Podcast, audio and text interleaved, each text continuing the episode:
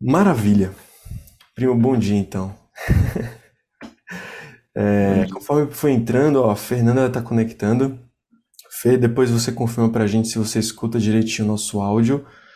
É, pode usar o chat aqui para falar com a gente, qualquer coisa. A ideia é a gente poder bater um papo aqui. Eu e o Fê, na verdade, vamos conversar muito aqui hoje.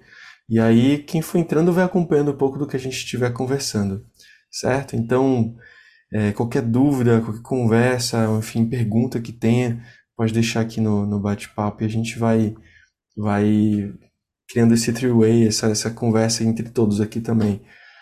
Mas primeiro eu queria te agradecer, assim, quem estiver escutando esse, esse encontro é, gravado ou assistindo isso depois, não achem estranho de vez em quando a gente se chamar de primo.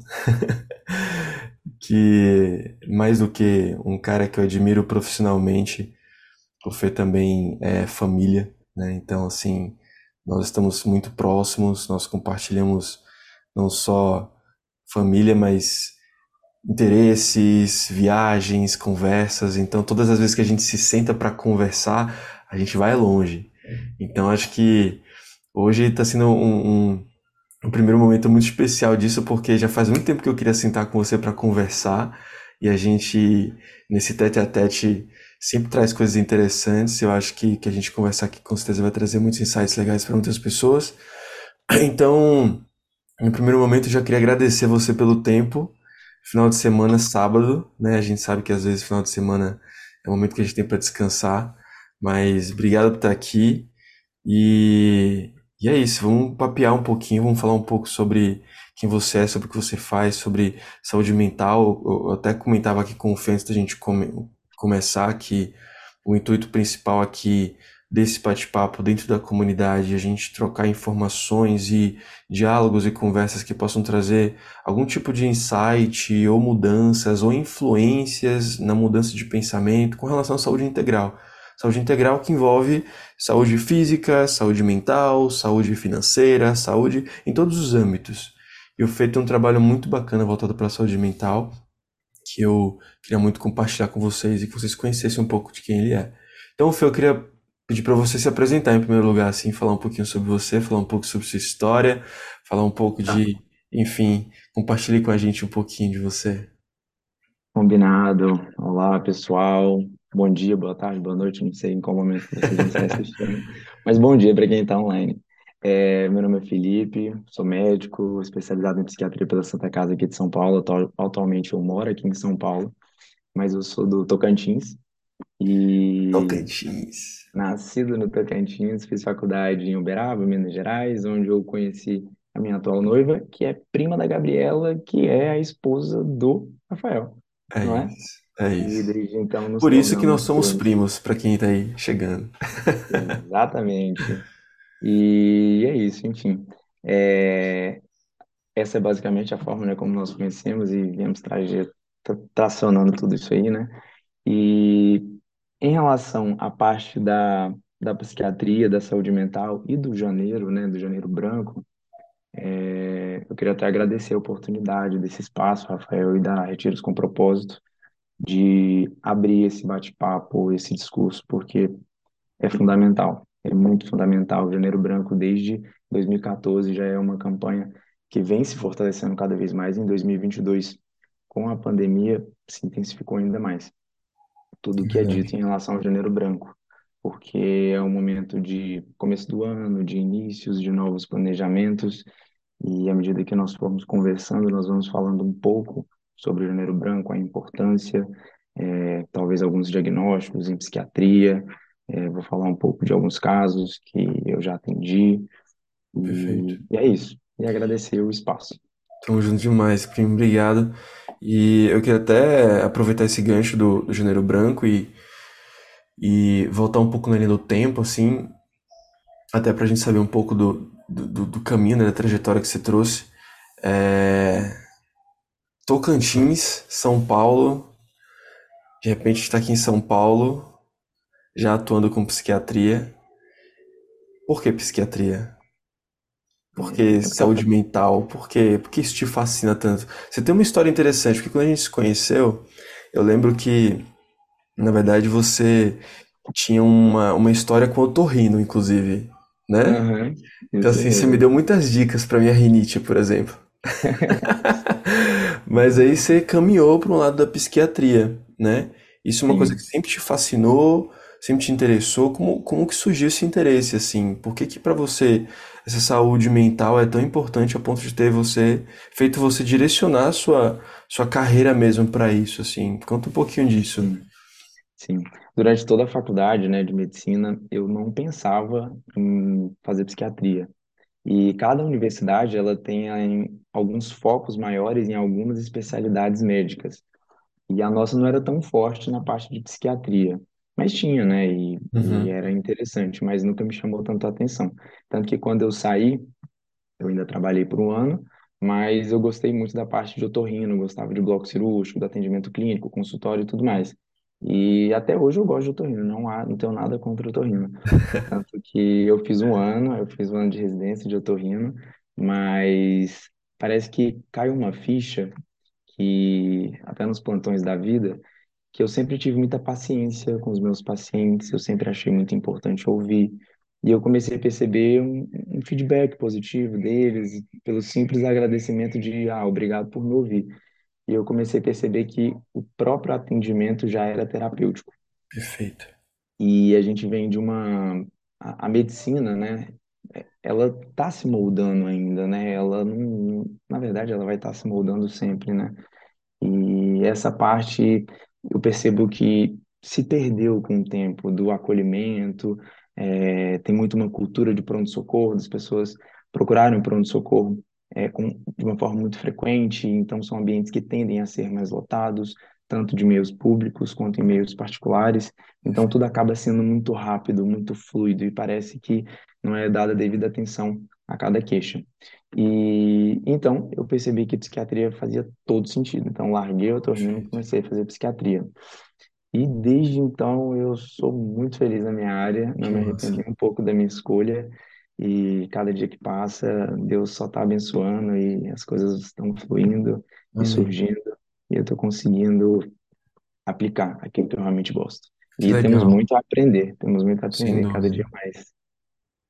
E Cara, eu vejo hoje, muito nisso também, sabia? Porque assim, eu lembro que quando eu comecei a dar aula de yoga, por exemplo, na verdade, até um pouco mais atrás no tempo, assim, quando eu trabalhava ainda no ambiente corporativo, eu lembro que é, eu nunca esqueço, eu sempre compartilho isso com as pessoas que teve um momento bem fatídico, assim, que lembro que uma. Eu, eu sempre tinha uma coisa muito de ajudar as pessoas. Chegava um funcionário novo, eu ajudava a instruir o cara, fazer o básico. Então, o fulano precisava de uma ajuda, sei lá, em Excel, ia lá e dedicava tempo e ajudava. Eu lembro que uma chefe minha, eu lembro que uma vez teve uma negociação muito importante a ser feita. Eu, eu tinha um, um, como é que eu posso dizer? A gente chama lá em, a empresa era americana, a gente chamava de counterpart. Então, tipo assim, um, um colega de trabalho que fazia o mesmo que eu, só que em lugares diferentes, assim. E a gente se ajudava muito e tal. E aí eu lembro que uma vez uma chefe chegou pra mim e falou assim: Olha, preciso, preciso que você seja mais competitivo e tal. E, cara, aquilo nunca encaixou muito bem na minha cabeça, assim. Tanto que depois eu saí do mundo corporativo, fui dar aula de yoga. No mundo de yoga também eu percebi que, no final das contas, a pessoa estava muito mais para ter um momento de conversa ali do que necessariamente para poder mexer o corpo, fazer uma meditação, sabe?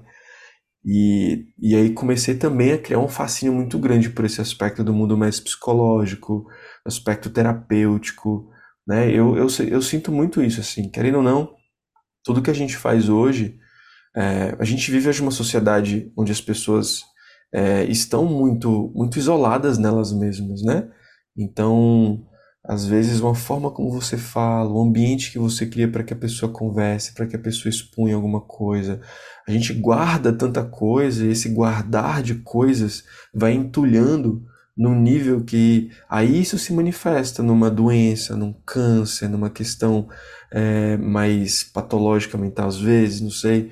Enfim, e- então eu vejo muito isso também. Eu acho que é, eu acho que existe uma importância da medicina realmente olhar para essa coisa mais integral do, do ser, não somente como um corpo, mas como uma, é, uma tem um termo, né, que chama unidade psicossomática, né? Então você entender que tem a doença, mas tem um aspecto também emocional e mental que, ainda que você não, não seja o especialista para tratar aquilo, se você reconhece aquilo, você abre uma porta para que a pessoa até tenha um tratamento mais eficaz, talvez, não sei se é essa palavra. Então, isso, isso para mim é muito fascinante, assim, enxergar isso. Você, sente que, tipo, dentro desse mundo de medicina, você falou que a medicina está sempre mudando, por exemplo, e sempre vai mudar. Essa visão integral, ela é uma coisa hoje já é, é bem aceita e bem praticada dentro do meio da medicina, ou nem tanto ainda? Tem muita resistência acontecendo com relação a isso, você acha? É, essa pergunta é boa. O que acontece dentro da- das principais universidades, dos principais hospitais que eu vejo aqui em São Paulo? É claro que eu não estou dentro de todos, mas, por exemplo, eu participo de um, de um ambulatório, eu sou voluntário dentro da Unifesp, da Escola Paulista de Medicina. E esse ambulatório ele é focado para pacientes que estão em crise suicida. Então, o nome dele chama Conversas de Vida.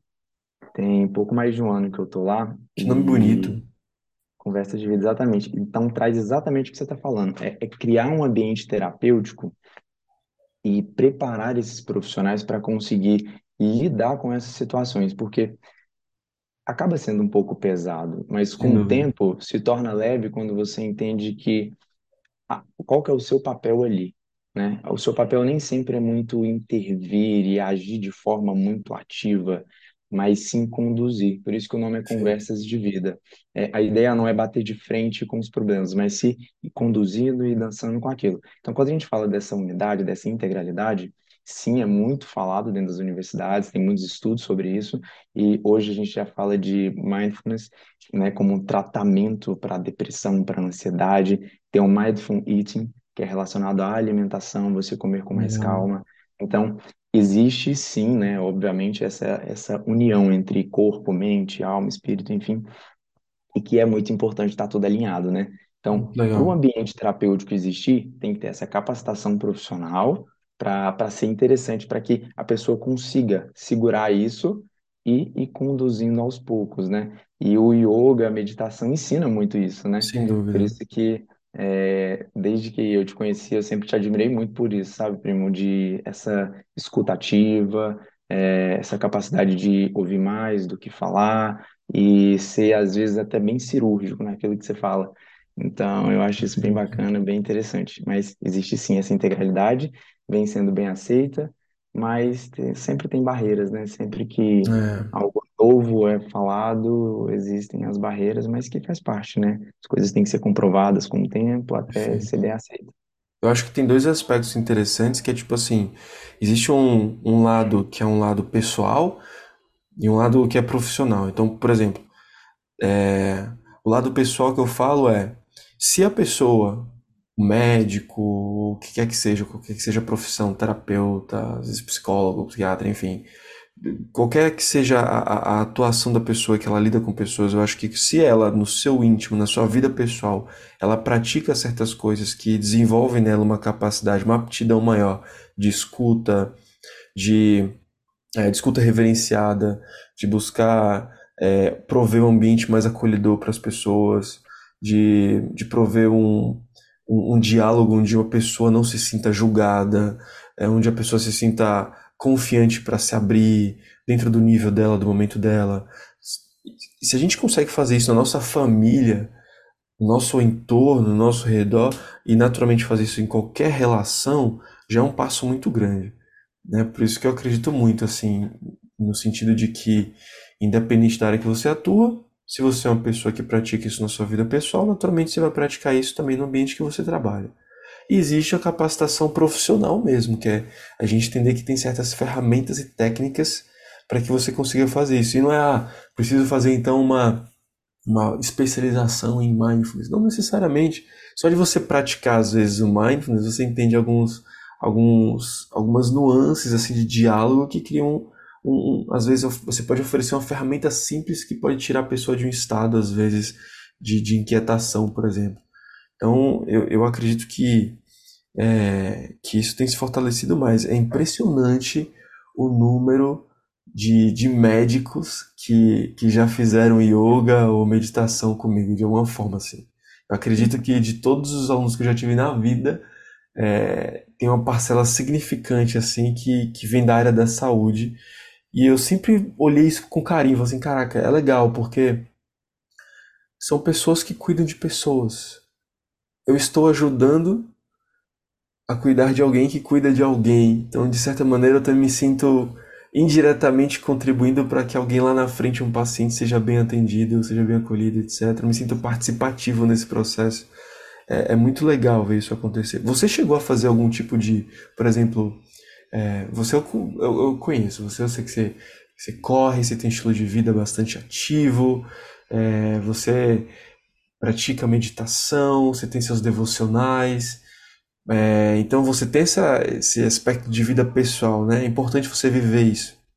Queria que você compartilhasse um pouco também sobre esse, como que você traz isso para sua vida. E se do lado profissional teve algo a mais assim, que você adicionou também para compor essa, essa maneira tão especial que você atende. Ai, primo, isso é bonitinho demais.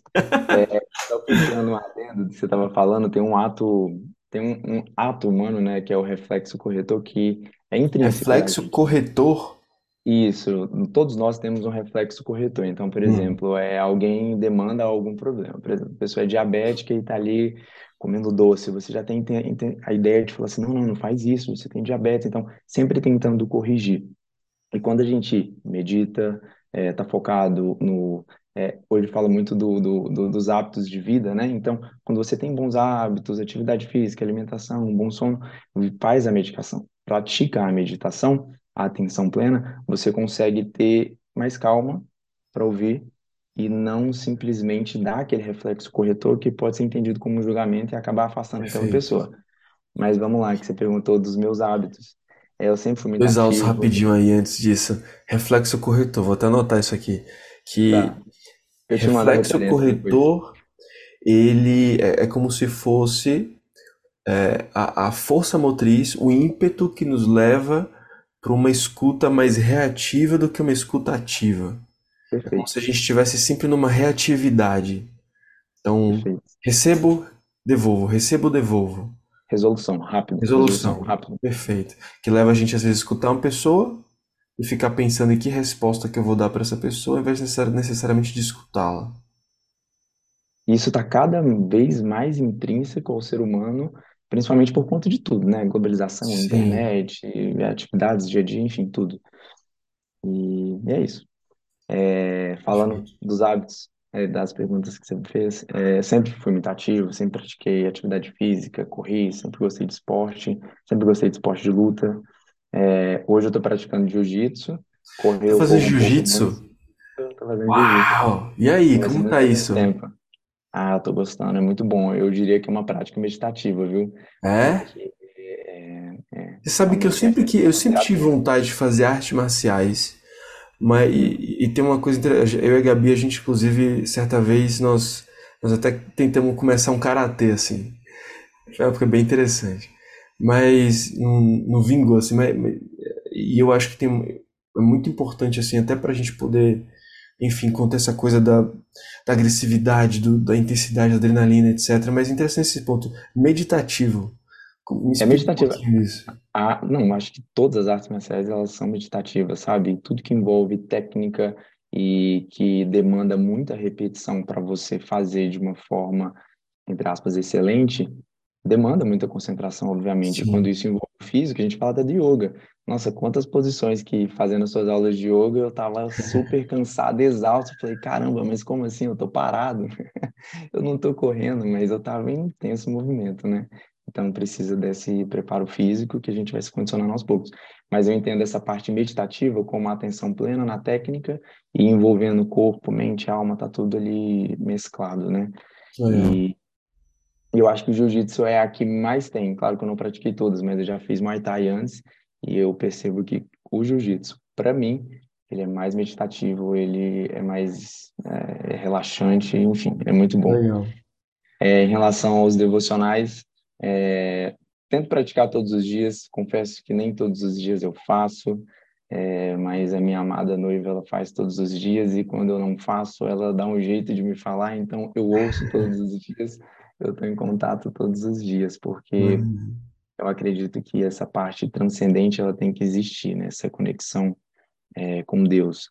É, aí eu entendo que existe a parte pessoal de cada um, a crença de cada um, é, mas eu sou cristão e eu acredito que essa prática ela é muito importante. Ela é muito importante para dar um norte, para direcionar a gente no caminho da vida e para ter força, resiliência nos problemas que podem vir a aparecer, né? Inclusive isso é um dos conceitos quando a gente fala de saúde mental, doença mental, é ter esse equilíbrio e saber lidar com, com essas oscilações que a vida mostra, né? Então, a gente saber conduzir, conseguir andar de cabeça erguida sem se abater é, de forma muito intensa e patológica com as adversidades da vida, né? Perfeito. E acabou que você trazendo esses pontos aí, a gente, a gente foi dando uma volta, mas a gente caiu justamente num ponto que, é, que isso influencia tanto nessa questão do atendimento, né? Então, assim, a gente agora estava comentando sobre esse aspecto profissional e pessoal, então trazer isso para sua vida pessoal certamente influencia da maneira como você atende, né? De maneira mais assertiva, criando oportunidade de criar um ambiente mais acolhedor e propício para que a pessoa se sinta acolhida e possa trabalhar vários aspectos dela, saúde integral. Né? Não à toa você está hoje atuando como, né, dentro da psiquiatria. E, e também entra aqui como os principais pontos também que nos ajudam a lidar com essas questões que você bem colocou. Saúde mental, já que a gente está falando de janeiro branco, né? Então, é, inclusive esse é um ponto, aproveitar que a gente chegou nesse lugar agora do janeiro branco, assim, dessas ações, a gente pode talvez já listar aqui algumas coisinhas importantes para lidar com isso. Primeiro, talvez entender assim, veja, a gente está falando de saúde mental, estamos falando de saúde integral, e não só do âmbito profissional, a importância de ter esses aspectos para trazer melhores atendimentos, mas também para ter uma vida mais saudável. Então, o que temos aqui?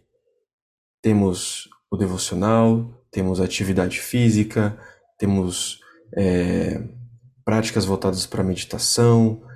Inclusive tem um termo que eu queria até ver sua opinião, Fê, que é assim, estava vendo um, um, um assunto que fala assim, é, Behavior Activation, um termo que é usado dentro da psicoterapia, que é uma técnica, uma ferramenta que é utilizada para poder auxiliar pessoas a saírem de um estado de consciência mais depressivo ou de muita ansiedade, que é basicamente colocar as pessoas ativas em determinados comportamentos simples. Então, por exemplo, ajuda às vezes a tirar uma pessoa de estado de depressão se você falar para ela todo dia tal hora ir lá e arrumar a estante, ou então ir lá lavar o prato, ou colocar ela num, num comportamento, numa atividade que tire ela o tempo todo daquele estado da mente dela. Jiu-jitsu, por exemplo, talvez influencie muito dentro desse aspecto também, né? É, eu estava refletindo que assim, por que será que a atividade física influencia tanto? Yoga, jiu-jitsu, etc. Claro, existem alguns aspectos fisiológicos, né, bioquímicos, que vão ajudar a lidar melhor com essa questão. Agora, existe um aspecto puramente mental, que se a gente analisar pelo Behavior Activation, tira você desse lugar também e auxilia no tratamento, por exemplo, de uma depressão. Faz sentido isso? Total sentido. É, hoje a gente fala muito de medicina de estilo de vida, né? Inclusive no, no ano passado teve o Medicina congresso. de estilo de vida. Isso, e teve o quinto Congresso Brasileiro de Medicina do Estilo de Vida no ano passado, 2022. Uau. E eu, em conjunto com alguns colegas lá da, da, do, desse ambulatório que eu sou voluntário, nós fizemos um trabalho sobre a medicina do estilo de vida na assistência ambulatorial do paciente em crise suicida. E hoje é, internacionalmente já, já é falado muito sobre alguns pilares básicos. E eu costumo falar para o paciente que são como se fossem algumas esferas que eles têm que pontuar. É como se fosse aquela roda da vida. Você coloca ali família, espiritualidade, amigos, lazer, hobby, atividade física, manejo de estresse, alimentação e uso de alguma substância psicoativa. E aí, quando essa, você... essa é a roda da vida adaptada, né? Adaptado, exatamente. Nossa, Adaptado. eu quero ver isso depois, hein? Da psiquiatria, eu vou te mandar. É um trabalho bem legal. Sensacional. E aí, quando a gente fala da atividade física, levando a esse, esse condicionamento, ou seja, mudando o, a pessoa, o indivíduo, o paciente, é, de um momento em maior imersão no, nos sintomas depressivos, de tristeza ou pensamentos de morte, você leva ele para um ambiente onde ele se distancia um pouco disso, onde ele socializa, onde ele interage. E aí entram os esportes, tanto individuais quanto coletivos. O esporte tem isso, você vai interagir com alguém, porque você tem que aprender com alguém. E é diferente, por exemplo, de uma musculação, que é muito, assim... Individual. É individual, depende muito de um estímulo interno ali, que... Por isso que eu acho que a adesão é baixíssima, né? Que as pessoas começam é. e, não, e não concretizam, não vai, paga academia e não vai, enfim. Mas eu acho que isso é muito do ser humano. Que legal. É, mas essa, esses pilares são muito importantes. E hoje Repete em dia a gente pilares? Faz, nós fazemos uma tabelinha e pedimos para o paciente é, colocar uma nota de 0 a 5 de como que está atualmente na primeira consulta, qual que é a desejada, qual que é a nota que ele conseguiria, que gostaria de ter. Vamos, sei lá, ver, a gente está falando de atividade física. Falar, poxa, atividade física hoje eu não estou fazendo nada. É, tá, beleza. Então minha nota está 0, 1, de 0 a 5 a minha meta desejada normalmente é 5, né? O que a gente quer. E colocar a estratégia, ou seja, é, não adianta só ficar falando, olha, você tem que comer melhor, você tem que fazer. Não, é estratégia. E essa estratégia dentro do consultório, ela é muito importante, porque você vira o paciente e fala, tá, mas o que, que você vai fazer hoje? Ah, não, hoje não tem como fazer nada, né? Já tá tarde, tá, não. Então, e amanhã? O que, que a gente pode fazer? Algo palpável. É possível você, ao invés de determinado é, meio de locomoção do seu trabalho, você ir a pé, com tênis? É possível você fazer uma atividade ao ar livre pelo menos uma vez a semana? Assim, o conceito de atividade física, é, assim, pela literatura seria por pelo menos uma atividade feita por pelo menos 30 minutos, por pelo menos três vezes por semana. Mas isso não é a realidade de todos, né? Se a gente estiver falando aí, por exemplo, de uma, uma mulher que é mãe, tem um filho pequeno e trabalha durante o dia. Caramba, você falar de atividade física para ela, vai falar assim, yes. mais? E assim, e eu sempre explico que é muito diferente atividade física de esforço físico. Então, a pessoa com esforço físico no dia a dia, é, vamos pôr, sei lá, um trabalhador braçal que descarrega caminhão, por exemplo. Ele faz uhum. muito esforço físico, mas não é uma atividade física. Perfeito. Ele precisa, inclusive, condicionar o corpo dele com atividade física para conseguir continuar a realizar o esforço físico. Perfeito. Então é assim. Perfeito, perfeito. Cara, muito bom isso. Inclusive, essa essa maneira de enxergar a vida, de você trazer isso para o paciente, é importantíssimo, até pelo fato de que nós, na nossa vida pessoal, nós não somos ensinados a fazer isso. A gente cresce, a gente. É, nossas famílias, a não ser aquelas, obviamente, que têm isso como hábito, mas são raríssimos os casos, a gente vai só vivendo a vida. A maioria das pessoas hoje vivem questões específicas com relação à sua saúde mental porque elas não têm ferramentas de gerenciamento ou de como fazer isso. Então, a, a, o, o, você acaba sendo arrastado por afazeres, sendo arrastado por questões, sendo é, o, o mundo cotidiano vai te sugando e você vai simplesmente se entregando a ele sem um planejamento das suas atividades, sem conseguir enxergar, por exemplo, ah, é, beleza, se eu tenho uma roda da vida como essa, eu passo a enxergar minha vida dessa forma, eu consigo criar as ações específicas nesse, nesse ponto. Eu, eu acho que existem do, existe do lado íntimo das pessoas uma falta de zelo, de consciência, de aprendizado com relação até às ferramentas que ela pode usar para gerenciar melhor a sua vida. Hoje em dia, dos pacientes que você recebe, por exemplo, é claro que existem casos que são patológicos, eu imagino, né? Existem questões ali, inclusive, talvez até interessante trazer um pouco da sua perspectiva com relação a isso. Mas eu acho que existem, e me corrija se eu estiver errado, existem casos que são realmente patológicos, sei lá, por conta de algum algum ah, questões hormonais do corpo, alguma coisa assim. E existem casos que às vezes é um, um acúmulo de descasos com a saúde física que vai se acumulando, se acumulando, se acumulando e um dia isso transborda. Então, é, como que você vê essa diferença assim entre aquilo que eu posso dizer entre aspas como comportamental e patológico. E hoje em dia das pessoas que chegam para você, como que você vê isso? Tá, muito bom. O que acontece, prima? É, quando a gente fala de algo patológico, por muito tempo nós sempre entendemos, inclusive a medicina sempre entendeu como algo que gera uma alteração orgânica e ali fisiológica, neurofisiológica, independente do sistema do corpo que a gente está falando. É, só que hoje, quando a gente fala de psicopatologia, a grande maioria tem sim alterações orgânicas que acontecem ali no corpo, mas boa parte delas também não tem alterações específicas e que geram sim um diagnóstico. e que o tratamento nem sempre é farmacológico. Então, a gente tem Uhum. que dividir, por exemplo, o que que é um sintoma, um sinal. Sintoma é aquilo que é dito pelo paciente, que é queixado por ele. A partir daquele sintoma e dos sinais que nós percebemos através de toda a anamnese que nós fazemos, nós podemos chegar no diagnóstico, numa doença em si, que precisa ter um tripé básico, que é uma causa reconhecida, né, uma etiologia ali provável, direta ou indiretamente, é, possuir sintomas e sinais específicos daquela patologia e provocar alterações no organismo. Então, isso é basicamente o conceito de doença, o conceito de patologia. Então, Perfeito. é óbvio que os hábitos de vida, sim, com certeza eles estão intrínsecos àquela pessoa que já não faz atividade física, que dorme mal, é estressada, mal-humorada, mas temos que tentar entender ela não só como ela está naquele momento, mas como ela chegou ali. Então, é sim um dos principais motivadores, né, causadores de um quadro de depressão, um quadro de ansiedade, que leva à alteração fisiológica. E aí, por isso que, Perfeito. além da terapia, precisa da, da, da farmacologia, das medicações em si.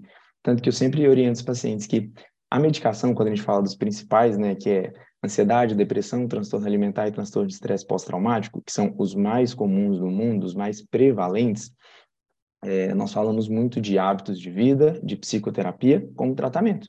A medicação, ela ajuda, ela faz com que a pessoa fique um pouco mais motivada, com menos tristeza, durma melhor. Tem muitos pacientes que vêm todo desregulado, com um monte de sintomas e queixas. E aí você vê que ele não está dormindo bem. E aí você foca no sono às vezes orientando uma higiene do sono, diminuir contato com tela antes de deitar, ambiente escuro, música relaxante, não, não, não, um monte de coisa, e a pessoa fala, nossa, estou dormindo melhor, dormindo melhor, estou mais disposto durante o dia, disposto durante o dia eu estou mais atento, minha memória melhorou, e entra nesse turbilhão. Mas, ao mesmo tempo, tem aqueles que não querem olhar para isso, por qualquer que seja o motivo, e aí eu não estou culpando eles. Mas, por exemplo, o TDAH, transtorno de déficit de atenção e hiperatividade. Muitos adultos hoje chegam e falam, olha, ligo uma olhada, li, e olha, eu tô com tudo do TDAH. É, minha memória não tá legal, minha concentração não tá legal. Aí você vai conversando, você vê que aquele hábito, assim, é absurdo, entendeu? Ele só trabalha, não faz nada para cuidar de si, alimentação errada, e ele quer produzir ainda mais. Perfeito. E aí ele vem atrás de alguma medicação que possa gerar um estímulo maior ainda para ele conseguir produzir cada vez mais. mais. E aí a gente tem que falar, realmente você preenche todos os critérios para o diagnóstico de TDAH. Mas antes disso, precisamos tratar seu quadro de humor, caso você tenha. Então, poxa, você está ansioso, a gente tem que melhorar a ansiedade, você está depressivo, tem que melhorar a depressão, os hábitos. E aí, quando resolve tudo isso, melhora lá na frente. Mas, normalmente, esses pacientes, eles não têm tempo para resolver tudo isso. Eles não têm tempo para comer melhor, eles não têm tempo. E aí é, é complicado, porque é muito individual, né? É a Engraçado. realidade de cada um. Eu estava vendo recentemente um estudo que falava exatamente algo muito similar a isso, que assim, é, não lembro agora exatamente a- a- as funções, mas falava que é, as pessoas que têm de fato diagnosticado alguma questão relacionada a TDAH, elas, observando o comportamento do cérebro delas, havia uma redução da funcionalidade, alguma coisa assim relacionada ao tálamo. E aí isso diminuía várias questões dentro do, do, do corpo, do organismo, enfim. E, é, e um outro estudo mostrava que as pessoas que simplesmente tinham, estavam passando por dificuldades de sono, sono interrompido, insônia, uma série de coisas, algumas alterações no organismo faziam com que de fato houvesse as mesmas alterações também no tálamo, por exemplo. Então, é como se as pessoas tivessem é, a sensação de, ah, não, tem um TDAH. Mas não, se você resolve só o seu sono, por exemplo, já vai ajudar uma situação que às vezes está levando para um lugar de senso comum. Virou uma coisa meio que assim, ah, tem um TDAH, né?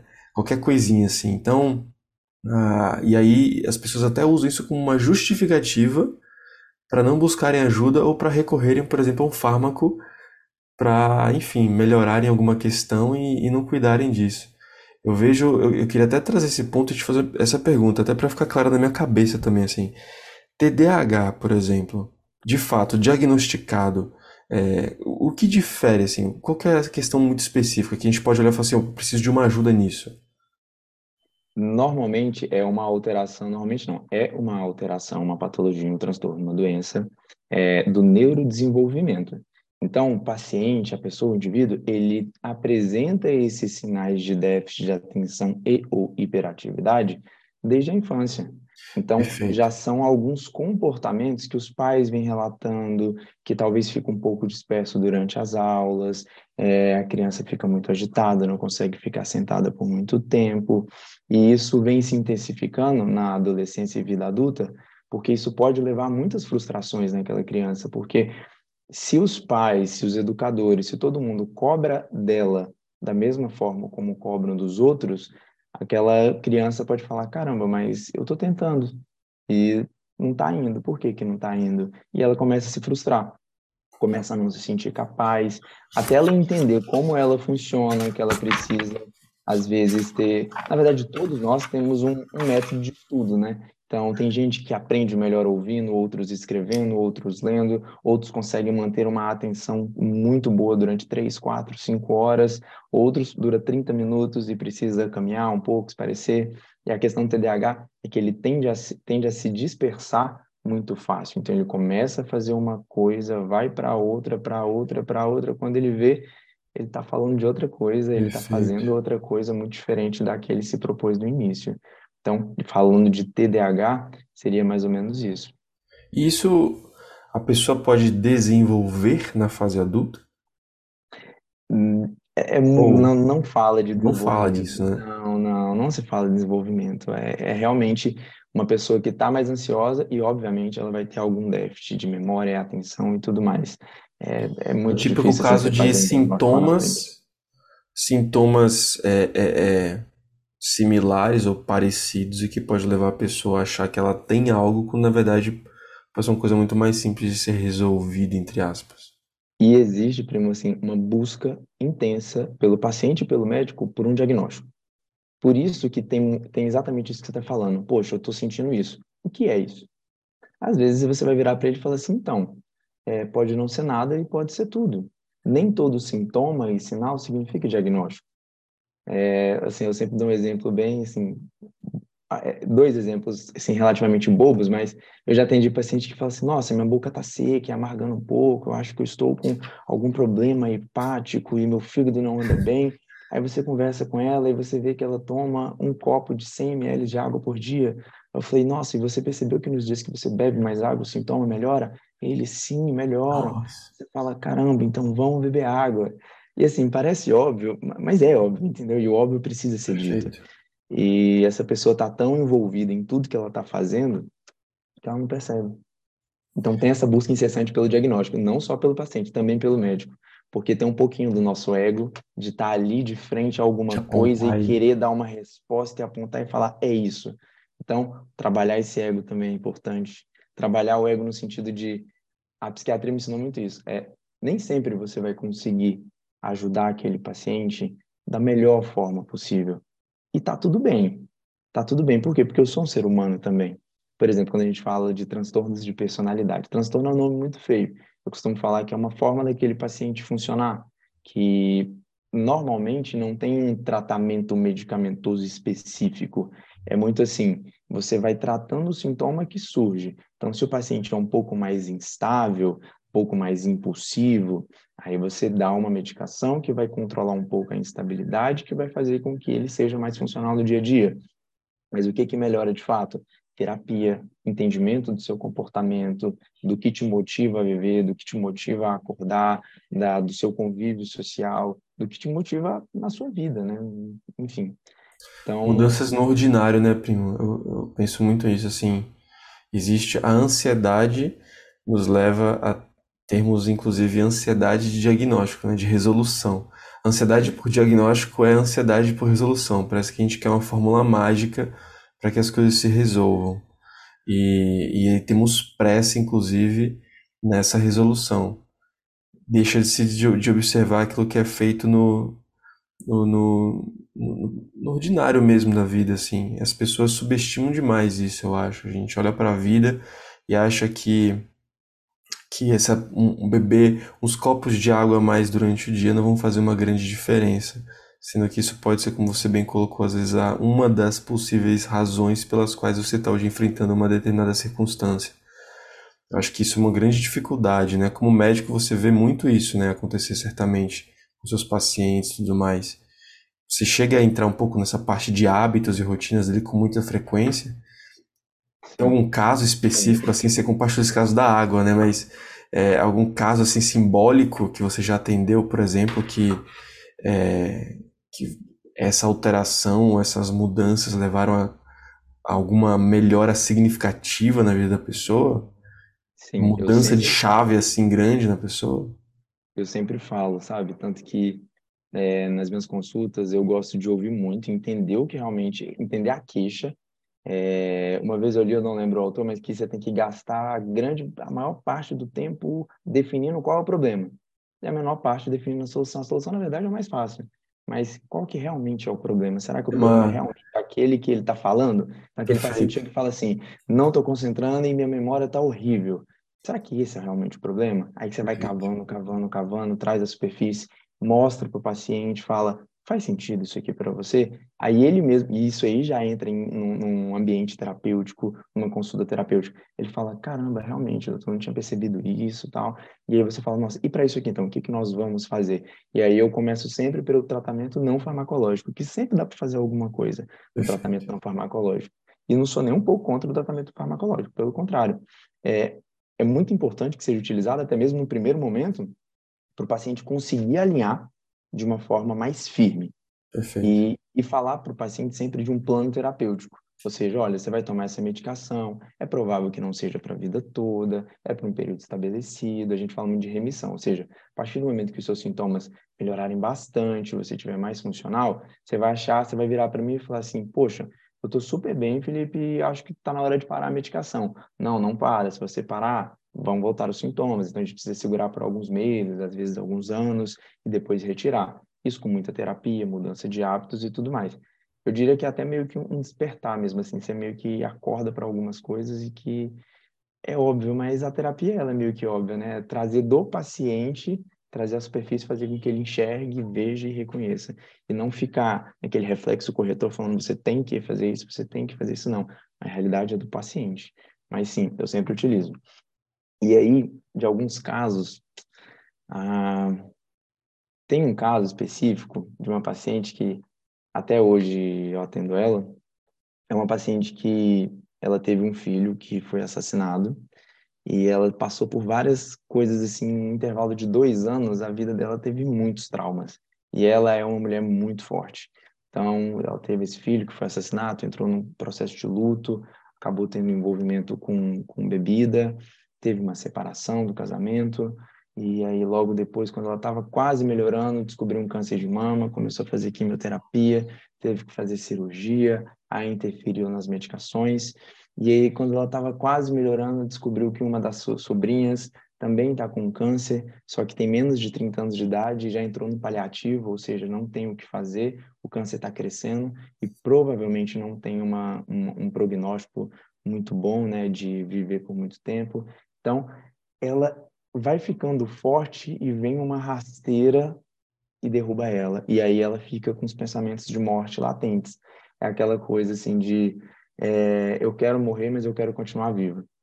Então, é complicado, porque esses pacientes são é, é uma coisa muito delicada, eles perdem muito a perspectiva de vida, entendeu? Então, tem que ser muito realista, não dá para ser hipócrita para um paciente desse e falar, olha, você tem que dormir tal horário, acordar tal hora. Ela não está nem dormindo, entendeu? Ela só dorme se tomar remédio, então ela precisa do remédio. Ela precisa do remédio para dormir, para no outro dia ela conseguir fazer uma caminhada, fazer uma atividade física, mas vou cobrar muito dela? Não, talvez vai ter uma semana que ela não vai porque está desmotivada. E às vezes a medicação realmente não consegue segurar, mesmo que em altas dosagens. E aí entra todo o resto que eu diria que é o mais importante, que é o vínculo social, familiar, de amizades.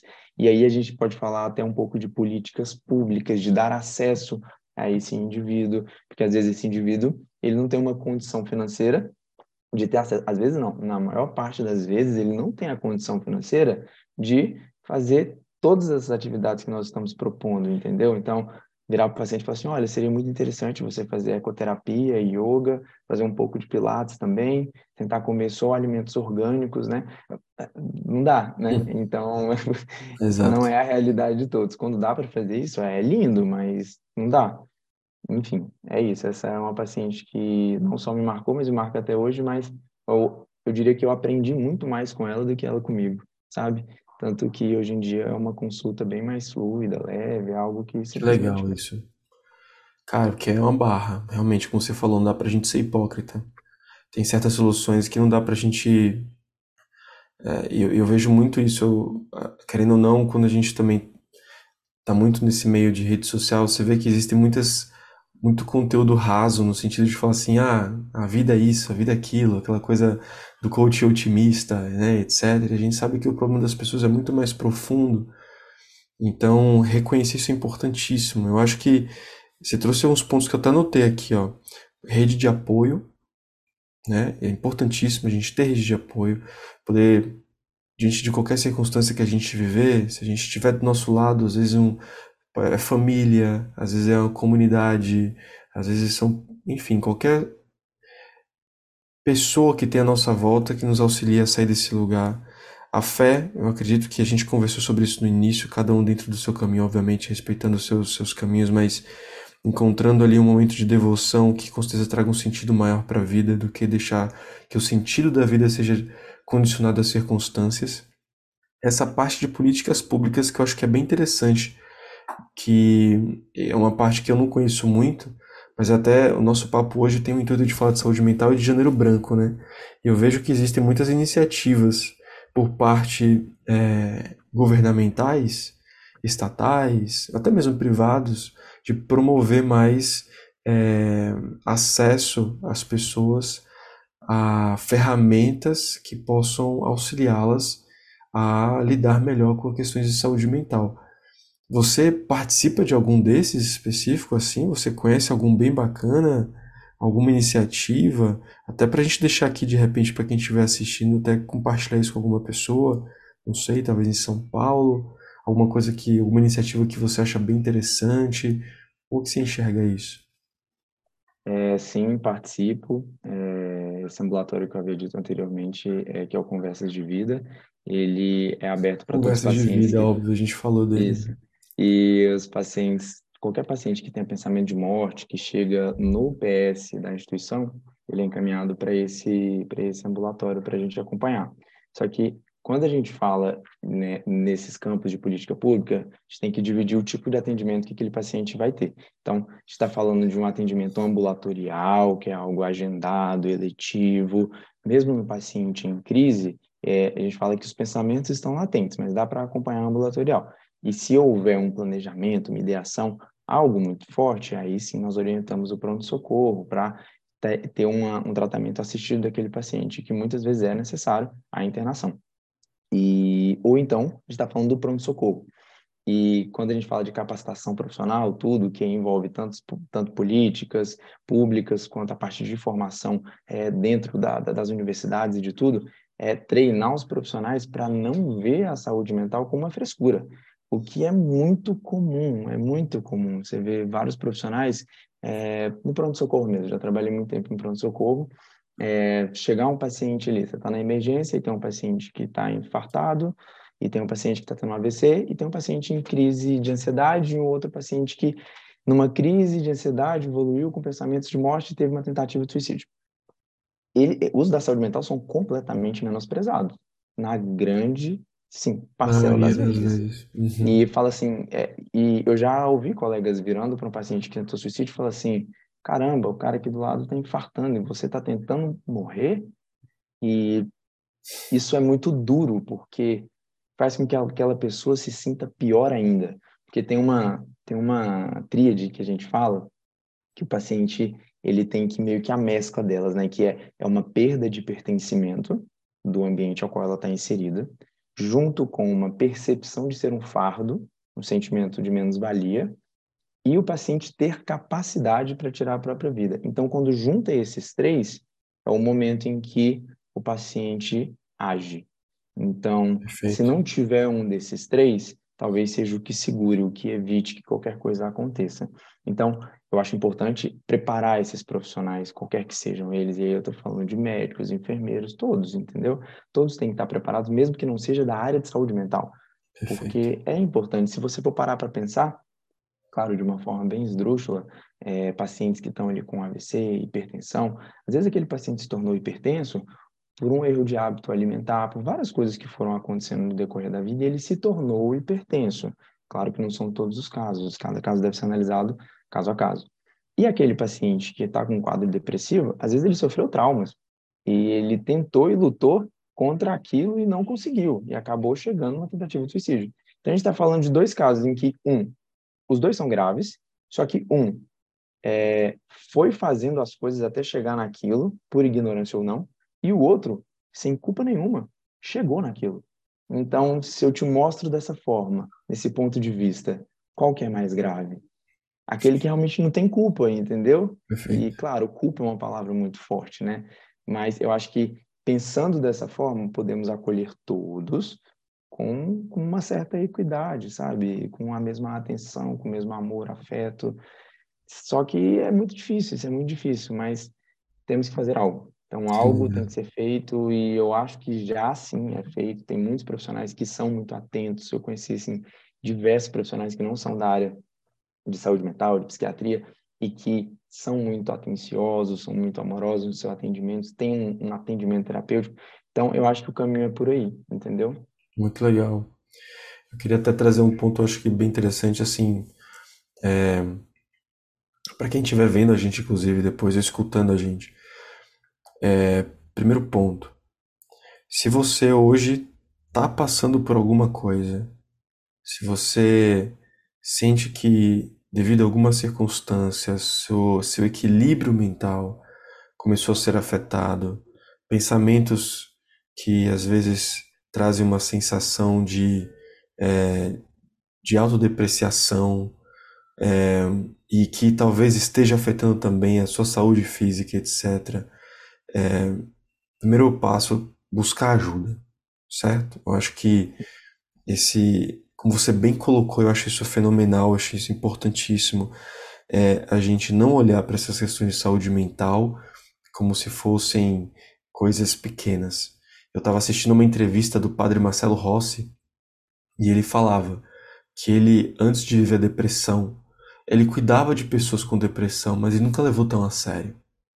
No fundo, ele achava que era uma frescura, que era uma questão. Ele fala exatamente dessa maneira. Eu achava que era frescura. Ele usava, ele usa essa frase, esse termo. Então, ele, ele teve que passar pelo processo para hoje ter mais empatia com aquilo e entender como lidar. Eu acho que isso acontece não só na nossa relação com o outro, mas isso acontece até quando a gente passa por isso. A gente olha para as nossas questões, para a qualidade dos nossos pensamentos, e a gente fala assim: ah, besteira. Mas não, se o negócio está recorrente, isso tem impedido você de viver bem, tem que olhar para isso. Buscar uma ajuda. Reconhecer que não é uma coisa pequena, que tem que cuidar, saúde mental, né? E eu acho que o segundo ponto, que é no que diz respeito a pessoas que trabalham e atuam com pessoas, é criar esse ambiente para poder haver esse diálogo, essa conversa, de entender que o problema pode ser muito maior do que você imagina, de ir vasculhando, de ter essa paciência de encontrar o caminho certo para aquela pessoa e não que tenha uma fórmula mágica para se aplicar a todo mundo ou tratar de qualquer jeito, né?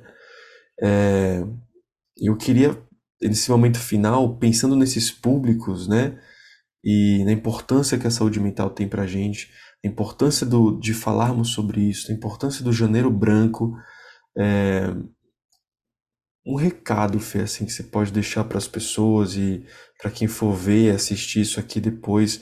Claro, se deixar aqui, cara, tem, tem assunto mil para a gente poder falar assim, dá para a gente ir a, a tarde inteira falando sobre esse assunto. Acho que hoje foi, foi um, um pontapé inicial. Com certeza eu quero fazer outros encontros com você aqui para a gente pontual e algumas outras coisas específicas. Vamos falar só de ansiedade, falar só de depressão, falar só desses aspectos assim.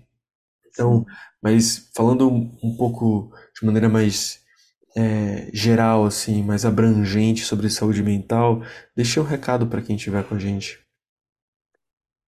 A Primo, isso é muito bom, porque assim, o que eu poderia falar para todos que estão passando por algum problema ou não, é, ouçam ativamente, vejam e percebam além do que se mostra e sejam solícitos sempre. E isso de ser solícito é você realmente estar sempre servindo de alguma forma, se manter atento, porque às vezes está do seu lado e você não percebe. Parece que está tudo lindo. Você fala, caramba, não sabia que estava desse jeito. Mas depois que aconteceu. Então, só um pouco mais de atenção. Ouvir uma palavra que é dita, você fala, opa, será que está tá bem? E se propor. Falar assim, olha, você quer conversar? E isso, às vezes, já é o motivo para a pessoa olhar para você e começar a chorar. E, às vezes, aquilo ali já é o pontapé inicial para aquela pessoa procurar ajuda. Eu diria isso. Eu diria que acho que acho que isso é o mais importante. E só puxando um adendo, uma coisa que a gente sempre faz nas consultas desses, desses pacientes é um safety planning, que o paciente tem que seguir uma ordem. É, ele escreve mesmo durante a consulta é, os passos até ele chegar na procura ao pronto-socorro. Então, o primeiro passo é se ele estiver ali numa crise, em algum momento mais intenso, ele perceber aqueles sinais. A partir do momento que ele percebe, ele tem algumas estratégias de enfrentamento interno. Ou seja, ah, ele vai ouvir uma música, ele vai tentar abstrair. E aí entra a atividade física, só fazendo um resumo do que a gente tinha falado antes. E aí, caso ele ainda assim persista não se sentindo bem com os pensamentos ruins, ele socializa, liga para alguém, por exemplo, simplesmente para conversar, sem falar que não está bem. E aí, por isso que eu falo para ouvir ativamente. É, e aí, mesmo assim, caso ele não se sinta bem, ele falar para essa pessoa que ele está comunicando, olha, é, tentei te ligar só para conversar um pouco, abstrair, mas não adiantou, ainda estou me sentindo assim, sensado. E aí, junto com essa pessoa, caso ainda assim não se sinta bem, procurar o pronto-socorro. Então, quando você faz esse planejamento previamente em consulta, escrito, a pessoa não tem que pensar no que vai fazer na hora que a, a crise vem. Já está escrito, ela só tem que seguir. Então, isso ajuda muito. Então, isso seria um planejamento muito legal que poderia ser aplicado em todos os consultórios, em todas as, as especialidades, entendeu? Dar, dar, fazer esse acompanhamento acho que seria muito bom. Enfim, é isso, mas ouçam ativamente. Maravilhoso. A gente podia até fazer um, um gráfico assim, ó, ver se faz sentido. Autoobservação, percepção, planejamento, execução. E aí volta. Excelente. Então, Excelente. a gente precisa estar o tempo todo ligado nisso. Autoobservação, autoobservação, autoobservação. Primeiro ponto importantíssimo: se eu não me observo, eu não consigo perceber o que eu preciso melhorar em mim. E nem se aquilo que eu estou fazendo está me, tá me ajudando ou não. Então, autopercepção o tempo inteiro. Quando autoobservação, quando você se autoobserva, você consegue desenvolver uma maior capacidade de autopercepção, ou seja, de perceber o que está acontecendo em você. Se eu não crio o ímpeto de eu me observar, eu não percebo nada, vou só reagindo. Então, autopercepção vai se desenvolvendo conforme você desenvolve cada vez mais a capacidade de se auto-observar. Uma coisa é observar, outra coisa é perceber. Nem tudo que você percebe, que você observa, você percebe. Então depois você tem um plano de ação e a plano de ação você executa e esse ciclo continua fechando. Vou até colocar isso depois por escrito para nós. Excelente, é isso mesmo. Maravilhoso. Primo, obrigado demais. Sei que você está corrido, você tem atendimento hoje ainda. É, obrigado pelo tempo. Como falei, eu acho que a gente precisa fazer isso mais vezes e acho que a gente pode ir cirúrgico em alguns pontos depois. Vai ser bem legal falar sobre a sua percep percepção né, médica mesmo, assim, sobre algumas questões que a gente pode tratar e compartilhar com as pessoas. Obrigado mais uma vez. E... Eu que agradeço. E foi um prazer estar aqui. É, vamos combinar próximo, sim. Vai ser, vai ser uma honra, tá bom, primo? Maravilha. obrigado. Manda um beijo na VV. Manda sim. Bom final de semana para nós. Fica com Deus. Eu também. No coração aí, viu? Tchau. Tchau, tchau.